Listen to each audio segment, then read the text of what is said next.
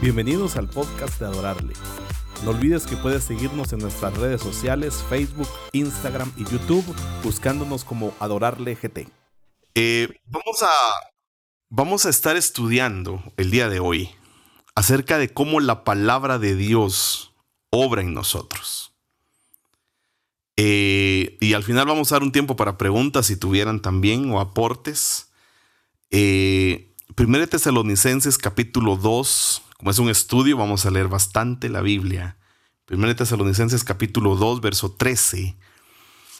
Lo importante es comprender que Dios nos deja a nosotros las herramientas. Dios nos deja las herramientas eh, para poder hacer lo que decía mi hermano Alfonso, escudriñar nuestro corazón. El martes hablábamos lo que dice en Corintios, ¿verdad? Examínese cada uno a sí mismo para ver si está en la fe. Pero no lo podríamos hacer sin estas herramientas que Dios nos da. 1 Tesalonicenses capítulo 2, verso 13 al 16. Por esto también nosotros sin cesar damos gracias a Dios. Oiga, de que cuando recibisteis de nosotros la palabra del mensaje de Dios, la aceptasteis, no como la palabra de hombres, sino como lo que realmente es la palabra de Dios, la cual también hace su obra en vosotros los que creéis. Pues vosotros, hermanos, vinisteis a ser imitadores de las iglesias de Dios en Cristo Jesús que están en Judea porque también vosotros padecisteis los mismos sufrimientos a manos de vuestros propios compatriotas, tal como ellos padecieron a manos de los judíos, los cuales mataron tanto al Señor Jesús como a los profetas, y nos expulsaron. Y no agradan a Dios, sino que son contrarios a todos los hombres, impidiéndonos hablar a los gentiles para que se salven con el resultado de que siempre llenan la medida de sus pecados. Mire qué tremendo es esto. Pero la ira ha venido sobre ellos hasta el extremo. El apóstol Pablo está hablando aquí y está enseñándonos algo bien importante. La palabra de Dios debe hacer su obra en nosotros. Porque la palabra de Dios es viva y es eficaz. Es la razón por la que nosotros no debemos buscar tanta interpretación. O, yo, yo, hablaba con alguien y le decía, ¿por qué siempre tomamos un verso y queremos tratar de, de encontrar una revelación en el texto de qué es lo que dice? El Espíritu Santo dice aquí, a través de la palabra, obra en nosotros. Ahora, hay muchas cosas, hermanos que nosotros necesitamos empezar a considerar, y esto es un estudio. Hay cosas que a mí me conmueven profundamente. Y, yo, he tenido un tiempo en el que he estado pensando en muchas cosas. Eh, o sea, yo creo que tengo un hámster metido en la cabeza y ese cuate no para usted. Y creo que hasta tiene su relevo. Entonces, cuando se cansa uno, sube al otro, ¿verdad? Para que mi mente sigue y sigue y sigue y sigue. Alguien dice que parezco aquel conejito de Duracell, ¿verdad? Que sigue y sigue y sigue. Pero, pero esto me hace a mí a veces eh, reflexionar en ciertas cosas que de repente me conmueven en mi corazón. Caballos. Y, lo tremendo de esto es lo siguiente. Yo empecé a meditar que Cristo fue al Getsemaní y fue a la cruz para que nosotros podamos orar. Porque Él abrió el camino para que nosotros podamos orar. Y sin embargo muchas veces no lo hacemos. Así que no menospreciamos el sacrificio de Jesús solamente cuando pecamos. Creo que también cuando no oramos. Y, y, qué tremendo, ¿verdad? porque es algo que nosotros tenemos que empezar a entender. Porque el acceso a Dios en el nombre de Jesús fue amorosamente comprado. Entonces, con este estudio, yo quiero que nosotros comprendamos que la Biblia debe hacer en nosotros lo mismo que esta frase que te acabo de decir. Debe hacernos entender que necesitamos tener acceso al Padre. Y tenemos que entenderlo.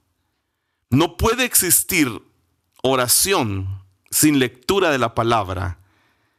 Y tampoco puede existir lectura de la palabra sin oración.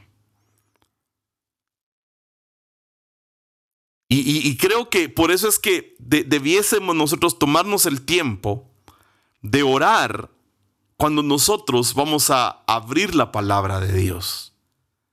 Nosotros debemos pedirle a Dios la revelación de lo que Él nos quiere hablar para que la palabra obre en nosotros. No tomar la palabra a la ligera. Ahora, veamos por lo menos cuatro, cinco cosas que son importantes de entender.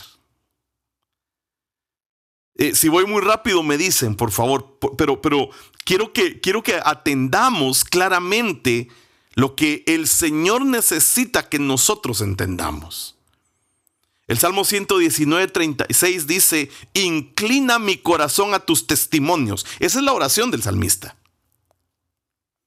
Salmo 119, 36. Él ora para querer leer y meditar la palabra de Dios. Oración y palabra. El salmista ora en el Salmo 119, 18 y dice, abre mis ojos para que vea las maravillas de tu ley. Entonces, él ora para poder ver las maravillas de la escritura. Porque si no vas a leer eh, pura información, esa es la razón por la que uh, ah, entiendo ahora. Alguien me decía, es que ahora cuando leo la Biblia, la leo como con felicidad, ¿verdad? Y, es por eso, porque lo que está sucediendo es que el Señor está abriendo tus ojos. Y, y, no hay cosa mejor que esta, porque si no, solo estamos leyendo un libro de texto. Por eso es que hay que tener reverencia a la palabra. Ahora entiendo por qué antes en otros, en, otros lugares o, en las iglesias del principio, eh, cuando iban a leer la Biblia, la gente se ponía de pie. Y, lo que hacían era decir, y esta es la palabra de Dios. ¿Por qué? Porque hay que mostrar reverencia a las maravillas que vamos a leer. Entonces, eh, viene el salmista y, hace estas dos oraciones, oración y palabra. Ahora, mire esto qué impresionante, porque, porque tenemos que ver lo que la Biblia enseña. Pablo, en Efesios 6, 17 y 18, e, él dice, tomad la espada del Espíritu, que es la palabra de Dios, con toda oración y súplica, orad en todo tiempo en el Espíritu. Pablo está diciendo, tome la palabra orando.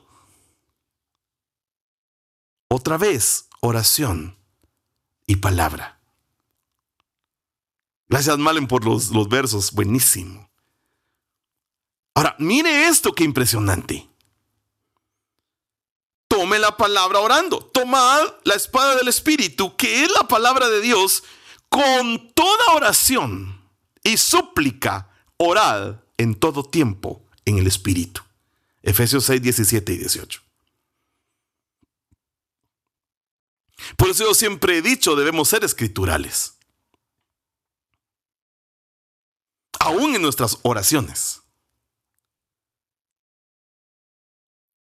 el Señor no nos estaría pidiendo una medida de santidad sin hacernos entender, sin hacernos comprender que Él nos da la herramienta para alcanzar esa santidad. Mire, yo, yo tengo el anhelo en mi corazón de, de, volver a enseñar sobre el sermón del monte. Porque, uno dice, no hermano, es que uno no puede llegar a ser perfecto, pero cuando tú lees el sermón del monte, casi al final del sermón, Jesús dice, y practicando estas cosas seréis perfectos. Entonces, uno piensa que no puede hacer ciertas cosas, pero la Biblia enseña que sí podemos.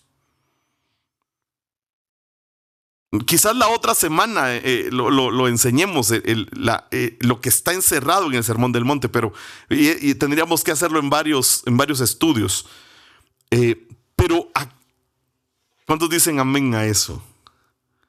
Ah, ok. Lo vamos a hacer para que podamos entender que Dios nos da a nosotros. Sí, con perfección, completamente preparados, buenísimos. ¿Y cómo nos preparamos con la escritura? Por eso es que no, no concibo cómo alguien no logre tener un tiempo de oración intenso con Dios. Necesitamos tener tiempos de oración con Dios. Ahora, según de Tesalonicenses 3.1, es un estudio. Vamos a ver muchos versículos. Dice, orad por nosotros para que la palabra del Señor se extienda rápidamente y sea glorificada. Esta es una oración para que la palabra se abra paso y triunfe. Note que no dice, oren para que a mí me vaya bien cuando predique ahí no dice, oren para que mi nombre sea conocido. Ahí dice, oren para que la palabra del Señor se extienda rápidamente y sea glorificada. Qué, qué, qué, qué tremendo esto. Qué tremendo es esto. Segunda de Tesalonicenses capítulo 3 verso 1.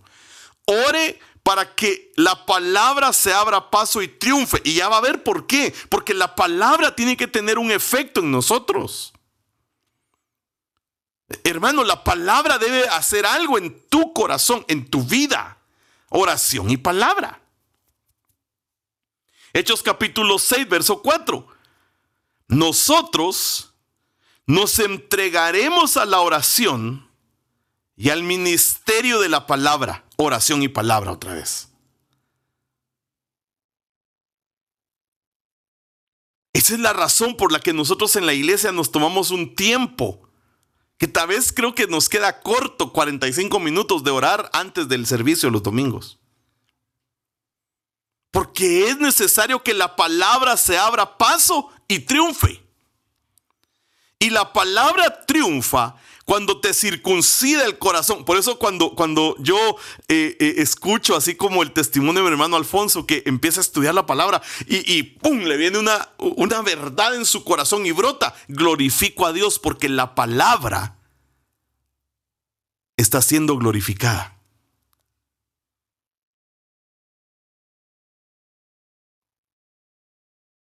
O sea, la palabra tiene que hacer algo.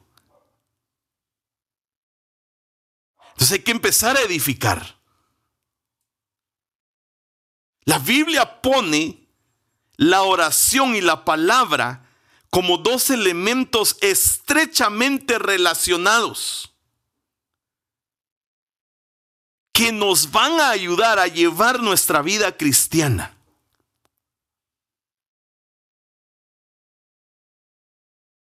E-, es algo que tengo que entender.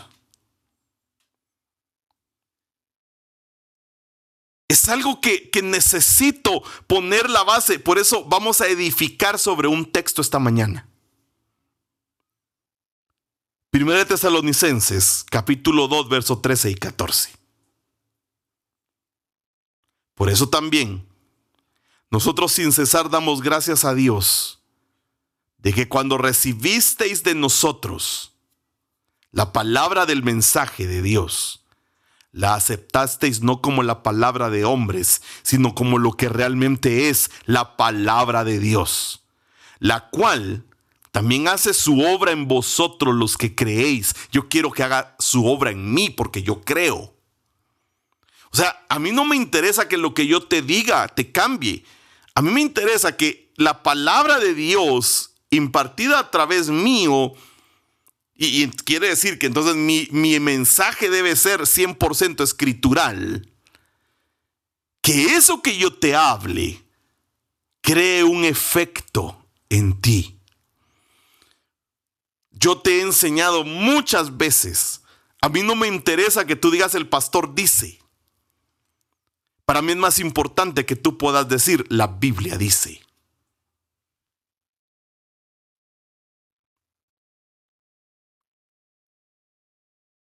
Porque lo que no pasa, dice la Biblia, sécase la hierba, marchítase la flor, mas la palabra de Dios permanece para siempre.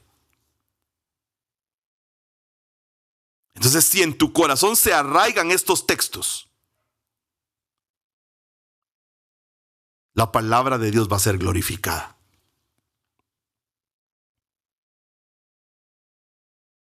A ver si no me entra una locura este domingo, pero sigamos aquí.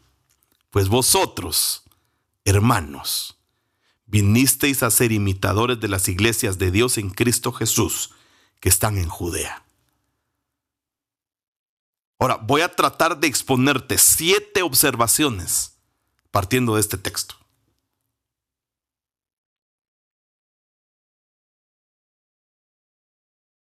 Espero que me dé tiempo. Todos así.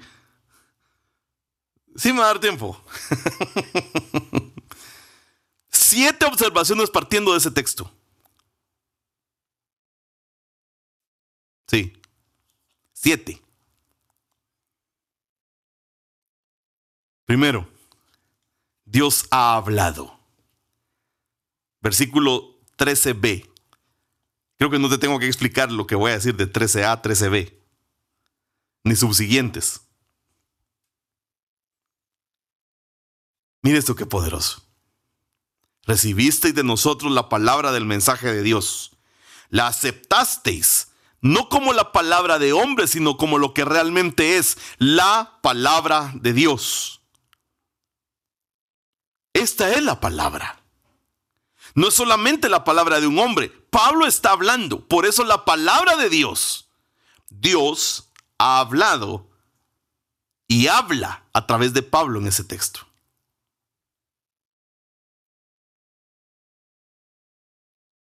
Ahora, por eso yo tengo que comprender que la palabra tiene que hacer algo en mí. No, no puede ser que tú leas eh, por ejemplo, no puede ser que tú leas el Salmo 23 y que no se te revele los nombres de Dios en el Salmo 23. El Salmo 23 es un salmo que habla de las estaciones del creyente, en las que Dios se le empieza a revelar con sus nombres. El Señor es mi pastor nada me faltará. El Señor es mi pastor. Él es Jehová Jireh. Uf. Se le revela a David.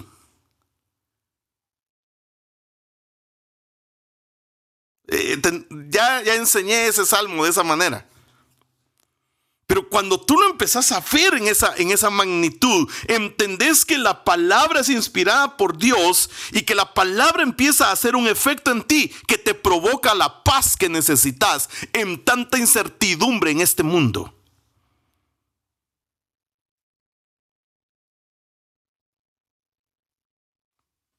Y es algo que tenemos que saber.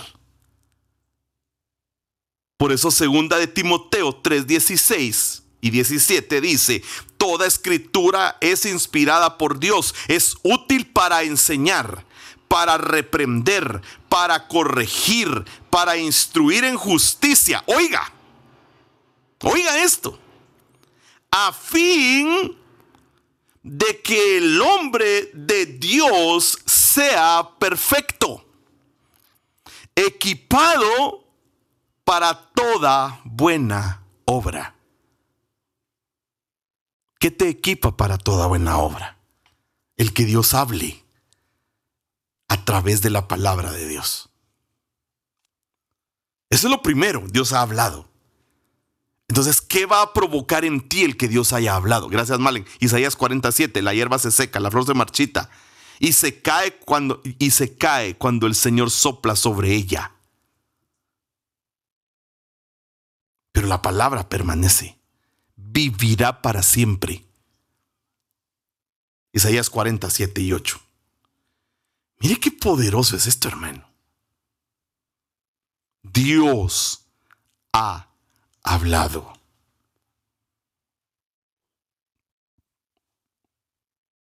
¿Cómo ha hablado? El segundo punto es bien importante. Su palabra viene a nosotros en palabras humanas.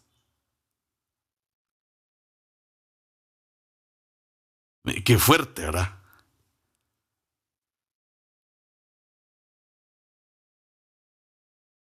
Por eso en medio del versículo 13 Pablo dice, recibisteis de nosotros la palabra del mensaje de Dios. De nosotros. Escucharon la palabra de Dios y nosotros somos humanos, pero Dios es divino. Cada vez que tú lees la palabra, la Biblia, estás leyendo sobre el favor de Dios. Y cuando tú la lees en voz fuerte, estás escuchando la palabra de Dios en palabras humanas.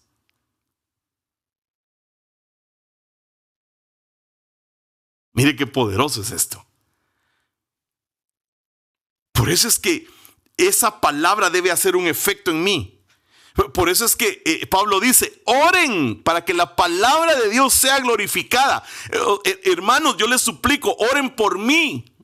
Oren por, por, por, mí, por Eric. Para que cuando yo hablo la palabra de Dios, la palabra de Dios sea glorificada. Porque al ser glorificada, transforma los corazones.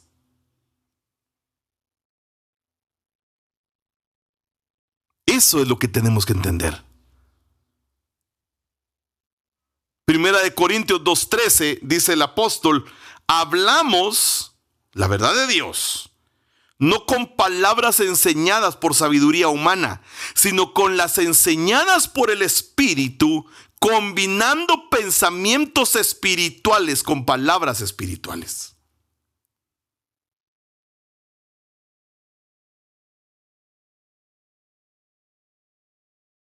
La palabra de Dios viene a nosotros en palabras humanas. Ahora mire qué terrible, hermano porque a veces ni así le entendemos a Dios. Y es que Él nos habla en un lenguaje que nosotros podemos entender. Cuando hablamos de eso, no usamos las palabras que nos enseña la sabiduría humana, sino las que nos enseña el Espíritu. Usamos palabras espirituales para explicar lo espiritual usted ahorita me está entendiendo. Yo estoy diciendo botella de agua. Son palabras humanas. Entonces, cuando yo leo la escritura, cuando yo leo, recibisteis de nosotros la palabra del mensaje de Dios, son palabras humanas.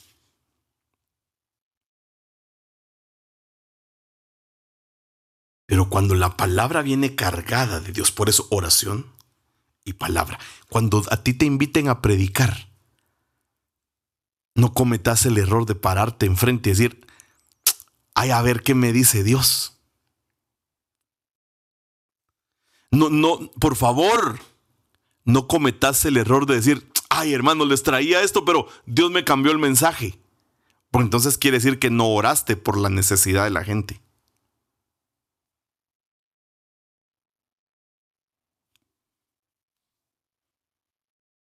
¿Me están siguiendo? Es un estudio, ¿verdad? Ya vamos a dar tiempo a preguntas.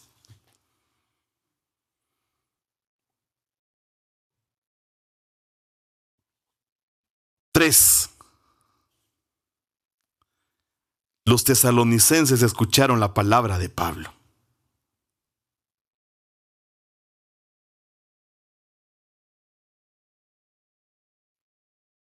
Cuando Dios empieza a hablar, lo que Dios hace es usar a un siervo. Fue lo que hizo en Tesalónica. Recibisteis 13b, versículo 13b, recibisteis de nosotros la palabra del mensaje de Dios. Ellos escucharon los sonidos. Ellos escucharon el idioma en griego. Hoy nosotros lo escuchamos en español. Pero es la palabra de Dios. Ahora, mira, mira, mira, mira, mira, mira. Tú no has conocido gente que va a la iglesia cada domingo, que sirve cada domingo, aún quizás sirve todos los días, pero no cambia.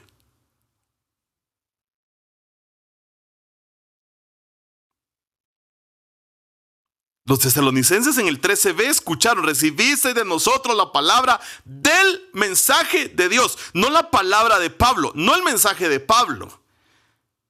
No, no, no, no, no, no fue el mensaje de Pablo, fue el mensaje de Dios.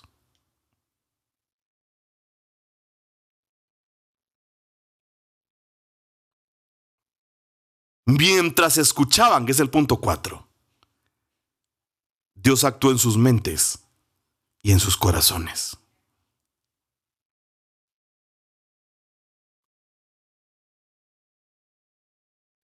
¿Qué es lo que provoca que yo cambie el mensaje de la palabra de Dios? Es su palabra. No es un testimonio, es su palabra la que te va a cambiar. ¿Cómo sabemos que esto sucedió? Porque Dios los capacitó. Dice el 13b, cuando recibisteis de nosotros la palabra del mensaje de Dios, la aceptasteis no como la palabra de hombres, sino como lo que realmente es la palabra de Dios. Abrió sus mentes, abrió sus corazones. Por eso el, Jesús dice que oró para que fuera abierto el entendimiento de los discípulos para comprender la palabra de Dios. Tú primero oyes y procesas en tu mente. Cuando lo procesas en tu mente, empiezan a venir los cambios. Y oye, hermano, cuando vienen los cambios, pasan cosas sobrenaturales. Y es algo que nosotros sí necesitamos entender. ¿Quieres cambiar? Exponete a la palabra. Por eso es la palabra de su gracia. Por eso yo siempre pongo que su palabra nos prospere. No la mía. Su palabra.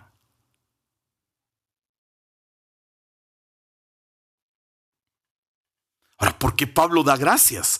Él, sigue diciendo eh, que cuando... Por eso también nosotros sin cesar damos gracias y damos gracias porque recibieron lo que les trajimos como la palabra de Dios. ¿Pero por qué? Porque el que la palabra de Dios se predique, el que la palabra de Dios cambie, el que la palabra de Dios transforme, empieza a provocar que la gente esté más cerca de Dios. Pero no te puede revelar esto carne ni sangre. Ajá, Juan 12, 49, porque yo no he hablado de mi propia cuenta. El Padre que me envió, Él me dio el mandamiento. Él, fue Él. No es ningún hombre, hermano. Tú y yo tenemos que hablar lo que Dios dice que debemos hablar. No otra cosa más que eso. Eh, eh, espero que me, estés, eh, que me estés siguiendo en esta mañana. De verdad que lo anhelo con todo mi corazón que me estés siguiendo. Por eso es que no podemos ser irreverentes a la palabra. Algunos se enojan conmigo, pero les digo, hermano, no te metas a leer la Biblia al baño, hombre.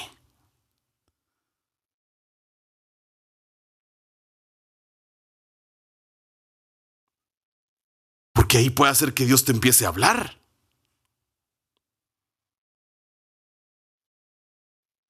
Y tiene que venir una revelación. Mateo 16, 17. Esto no te lo reveló carne ni sangre, sino mi Padre que está en los cielos. Él te lo reveló. En otras palabras, Dios, ahí en Mateo 16, capacitó a Pedro para ver a la persona humana de Jesús como alguien más que humano. Cuando tú oras para que Dios se te revele, debes orar para que lo que estás leyendo no sea un lenguaje puramente humano, sino que sea el mensaje de Dios que te puede transformar.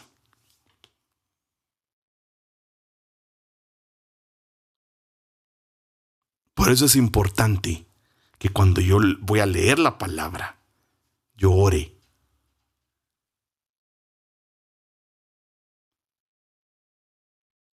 ponte a pensar. No voy a, no voy a hacer la pregunta, solo ponte a pensar.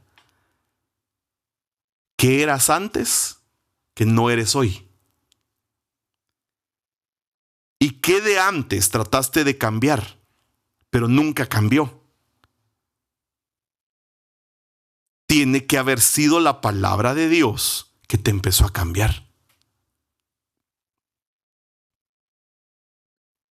Yo te puedo convencer, hermano. O sea, yo me puedo echar un gran speech, pero si eso no va cargado de la palabra de Dios, no va a hacer nada en ti. Así como Dios lo hizo con Pedro en Mateo 16, 17.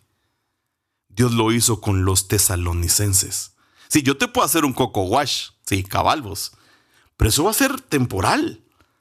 Si no se te revela lo que verdaderamente la Biblia dice.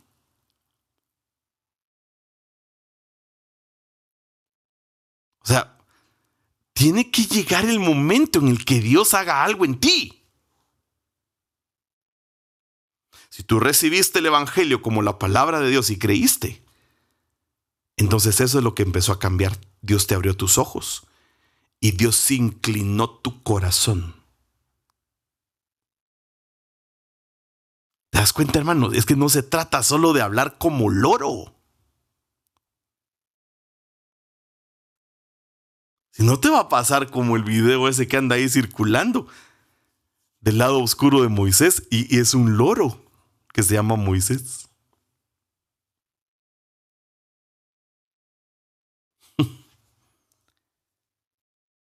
Tenemos que aprender a ver en la Biblia las palabras de Dios.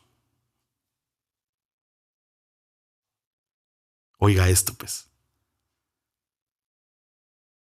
El espíritu es el que da vida. La carne para nada aprovecha. Las palabras que yo os he hablado son espíritu y son vida, claro. Juan 6:63. Mira qué impresionante, porque esto está relacionado en el contexto de lo que mi hermano Alfonso nos compartió al principio.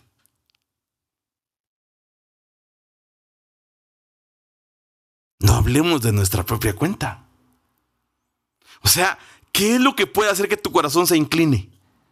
¿Qué, qué puedes hacer tú ante la majestad de Dios? Nada.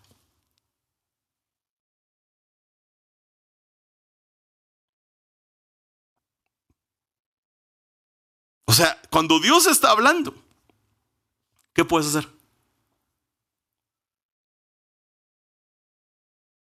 Ahora, oye pues, Juan 8:47 el que es de Dios, rendirme. Hay que rendirnos. El que es de Dios, escucha lo que Dios dice. Pero ustedes no escuchan porque no son de Dios.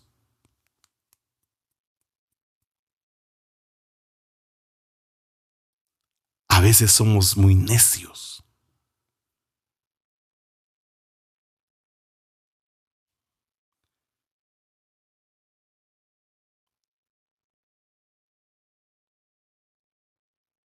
Oiga esto, pues.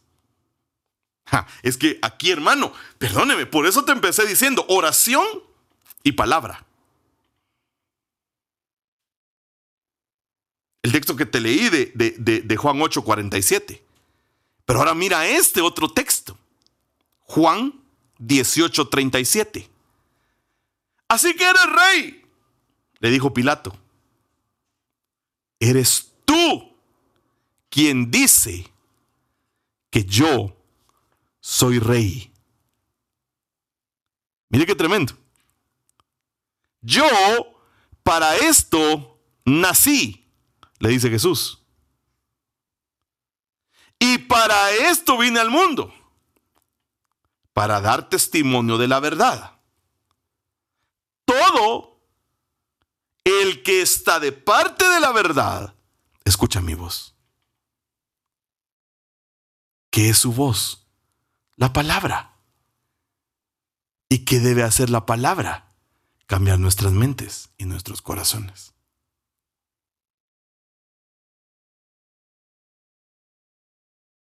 ¿Te cambia la mente y te cambia el corazón? ¿O no?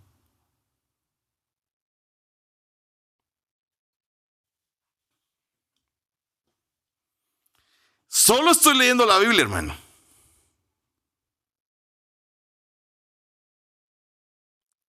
Ahora mire este otro verso. Eh, eh, eh, estamos tratando de ver por qué la gente no cambia. Ay, hermano, es que no hay modo que cambie yo.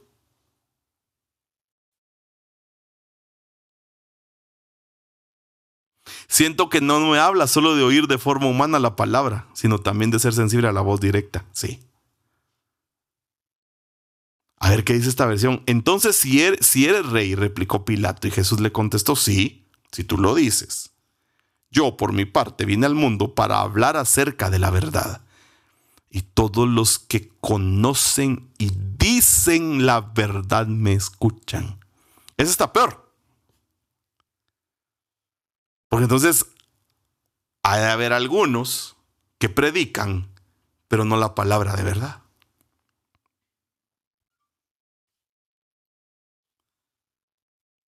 Si los mentirosos no oyen.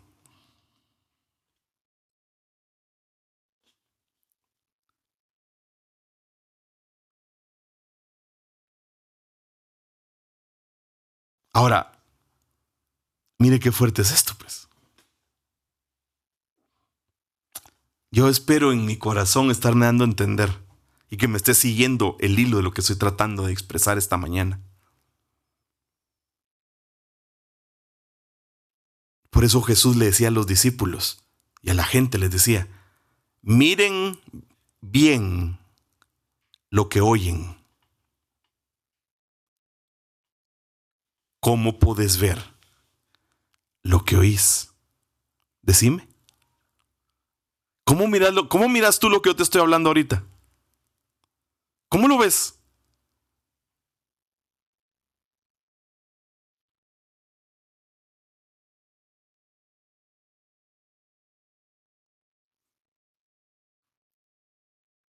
A través de mis acciones.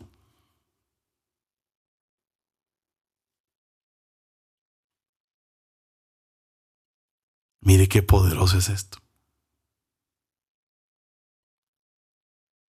Miren bien lo que oyen.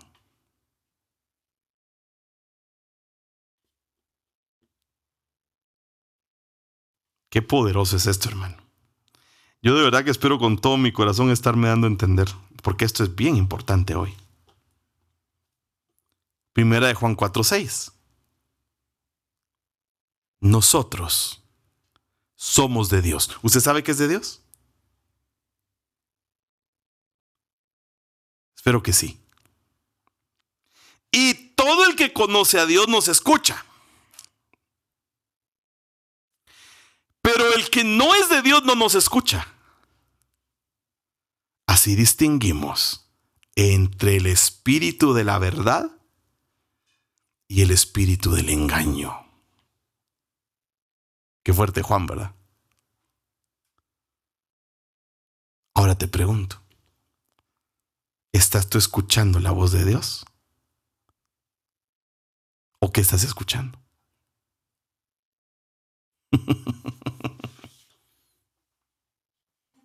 y solo llevo el punto 4. La palabra tiene que obrar algo en nosotros.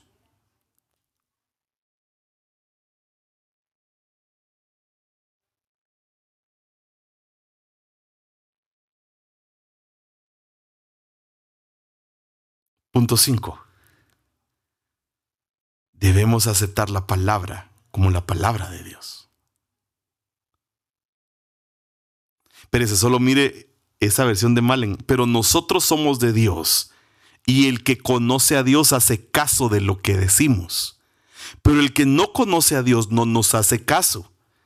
Así es como podemos distinguir entre el que habla por el espíritu de la verdad y el profeta que habla por un espíritu que engaña a la gente. A la gran hermano. Biblia.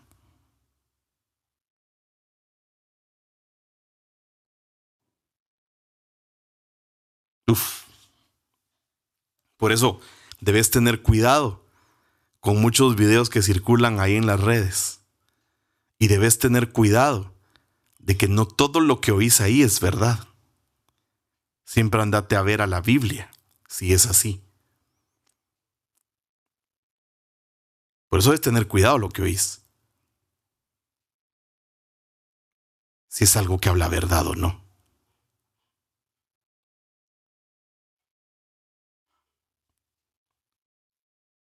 El punto 4, Dios actuó.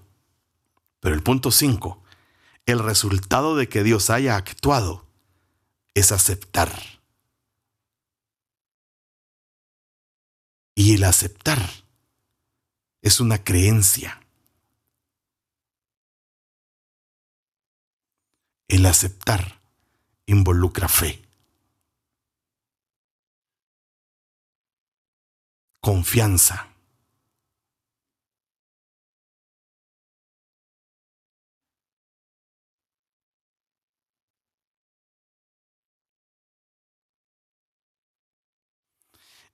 Jesús le dice a la samaritana que los verdaderos adoradores adorarán al Padre en espíritu y en verdad.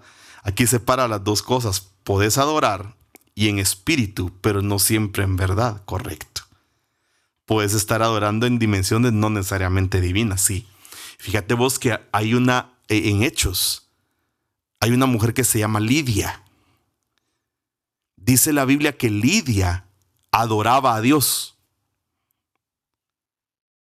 pero dice que su corazón se abrió cuando oyó la palabra de los apóstoles. O sea que ella adoraba, pero no era conversa. Pues hay que tener cuidado. No todos los que cantan canciones cristianas son conversos. Lo que tú estás diciendo ahí justamente.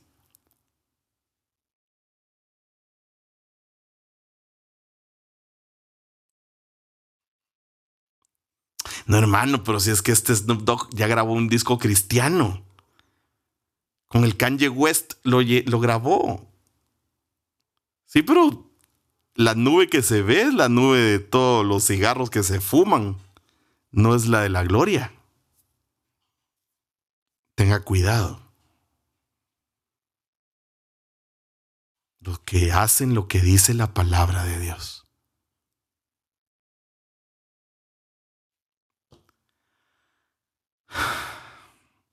Se involucra la fe. Hermano, que Dios nos auxilie, ¿verdad? De verdad necesitamos que Dios nos auxilie. ¿Qué es lo que yo necesito entender entonces? Necesito entender que Dios quiere hacer algo en mí. Punto 6 esta palabra de Dios está obrando ahora en los tesalonicenses. Ok, te voy a decir una cosa. Y aquí entra el punto de lo que te motiva y de lo que te transforma. La palabra de Dios te debe transformar. La del humano no. Recibisteis de nosotros la palabra del mensaje de Dios. La aceptasteis no como la palabra de hombre, sino como lo que realmente es la palabra de Dios, la cual también hace su obra en vosotros los que creéis. ¿Te das cuenta por qué a veces la gente no cambia? Porque no se le está hablando la palabra de Dios. se les está hablando la palabra que creen que los puede motivar. Entonces la gente sale motivada y nunca cambia. Pastor, pero uno necesita que le digan que todo va a estar bien. Sí, para eso oiga coritos, pero las predicaciones te tienen que decir, necesitas ser cambiado. Por eso dice la Biblia, arrepentíos y convertíos, para que de la presencia de Dios vengan tiempos de refrigerio.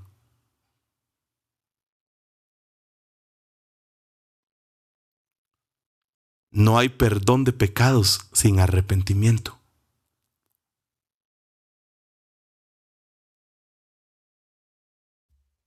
¿Me están siguiendo?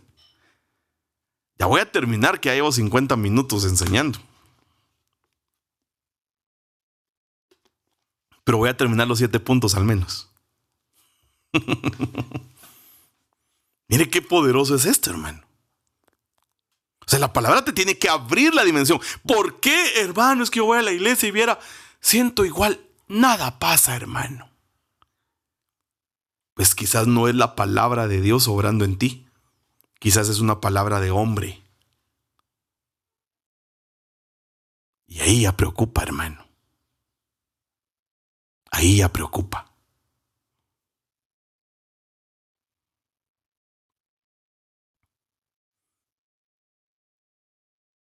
Dios actúa porque ellos aceptaron la palabra.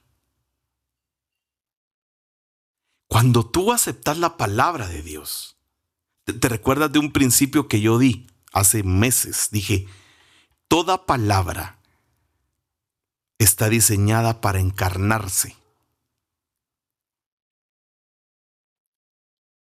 Y el verbo era Dios. Y estaba con Dios. Y tabernaculizó entre nosotros. Eso es lo que muchos llaman, los teólogos llaman la kenosis de Cristo.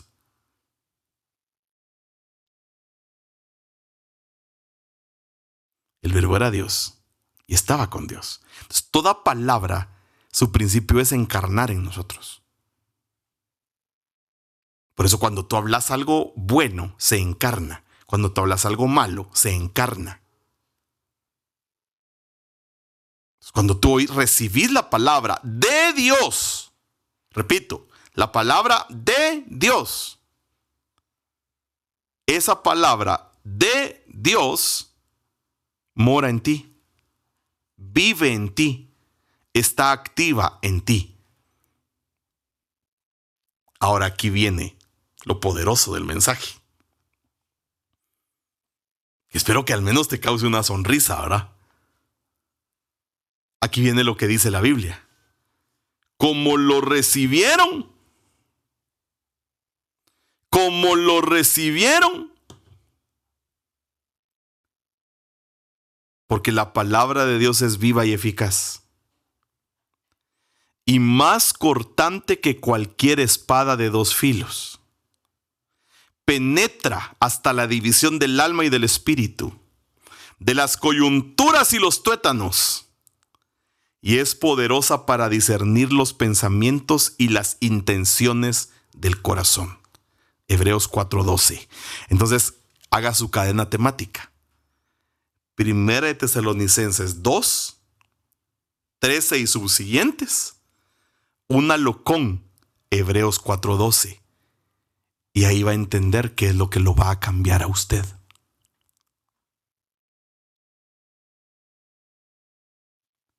Si es la palabra de Dios, entonces va a suceder algo en usted. ¿Me está siguiendo? Qué poderoso esto, ¿verdad? Entenderlo así, hermano. O sea, ¿qué es lo que provoca un cambio en mí? La palabra de Dios.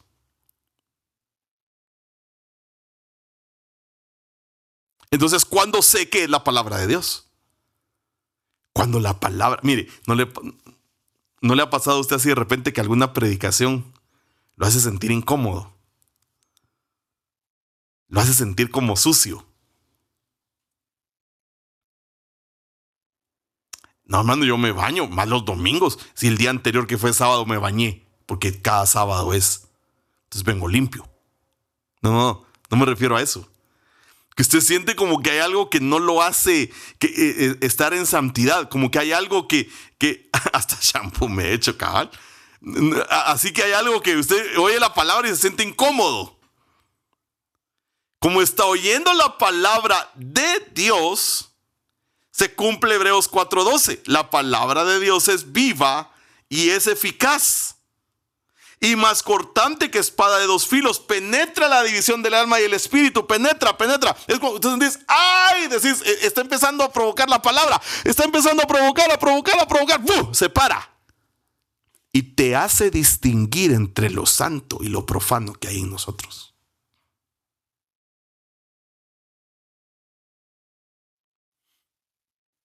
Discierne pensamientos O sea que sí se puede saber los pensamientos. Bueno, pero es otro tema. Y las intenciones del corazón. Cuando estás cargado de la palabra de Dios.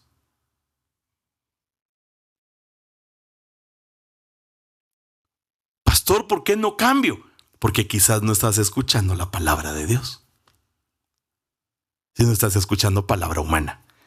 Por eso es que cualquier mensaje motivacional no cambia a la gente.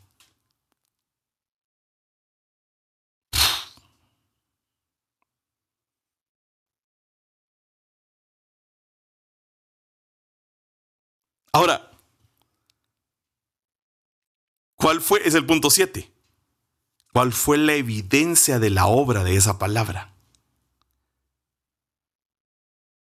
Hermano, porque algunos, algunos me escribieron con el mensaje del martes. Qué dura la palabra, hermano. Escúchelo, ahí está en la página de Facebook de la iglesia. Pero algunos me dijeron, qué dura, hermano. Pues sí. La palabra nos empieza a dividir porque es eficaz, porque es viva. Ahora, ¿cuál es la evidencia? Es el punto 7. Es el final del verso 13 y el verso 14, la cual también hace su obra en vosotros los que creéis. Pues vosotros, hermanos, vinisteis a ser imitadores de las iglesias de Dios en Cristo Jesús que están en Judea. Porque también vosotros padecisteis los mismos sufrimientos a manos de vuestros propios compatriotas, tal como ellos padecieron. Entonces la evidencia de que la palabra de Dios está obrando es que la aceptan. Y esa palabra, al haberla aceptado, les provoca sufrimiento. No estoy hablando de un sufrimiento, ¡ay, me duele! No. Es un sufrimiento que es provocado cuando algo lo tenés que dejar a un lado Y esa palabra quita toda duda e incredulidad.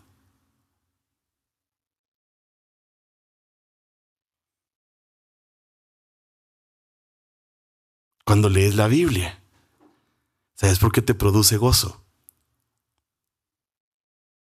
Primero Tesalonicenses 1, del 5 al 6.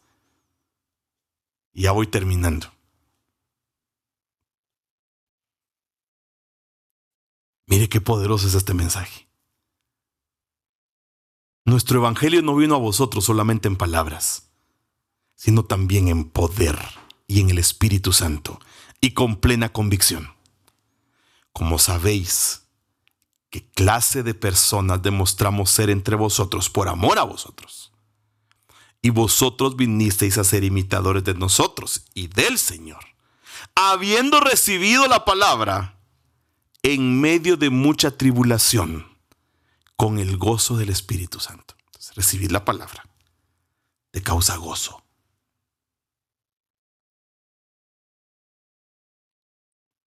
Entonces hay un gozo que no puedes parar. Como dice el corito, hay un gozo que no puedo parar. Porque es su palabra. El Espíritu les da gozo en el sufrimiento mediante la palabra de Dios. ¿Por qué? Porque al fin estás logrando cambiar lo que humanamente no habías podido cambiar. Lo que la motivación no hace, lo hace la palabra. Y eso es lo glorioso.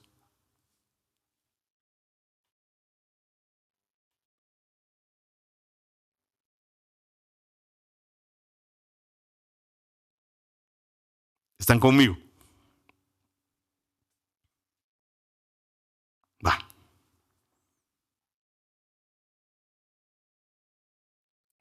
Cuando tú entiendes esto, puedes hacer cinco cosas. Y con esto termino y abro el micrófono para preguntas. Cinco cosas.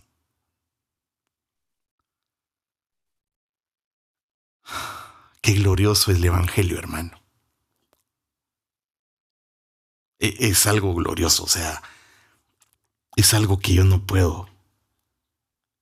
No, no, no, no, no, no puedo dimensionar. Cuando aplicas eso a tu vida. Cuando aplicas esto a tu vida. Puedes entonces vivir 2 Corintios 1:20 aplicado en este contexto. Todas las promesas que ha hecho Dios son sí en Cristo. Así que por medio de Cristo respondemos amén para la gloria de Dios. Este texto todo lo han agarrado a su sabor y antojo. No es que todas las promesas de Dios son sí y amén, hermano. No, no, no, no, no, no, no, no. Las promesas que ha hecho Dios, las que ha hecho Dios, son sí en Cristo. Así que por medio de Cristo respondemos, amén, para la gloria. Mire qué poderoso es esto. Yo tengo que entenderlo y vivirlo así. Ahora oiga pues.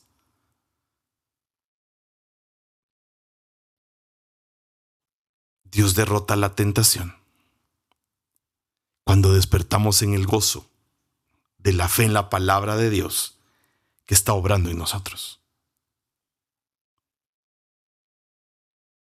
Entonces, ¿qué hago?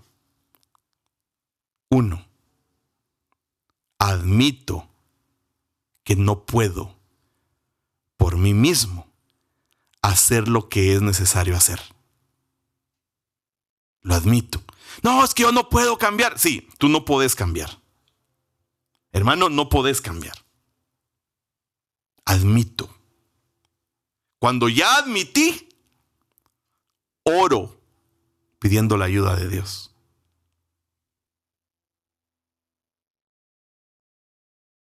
Cuando ya oré, confío en una promesa específica. A través de esa confianza, actúo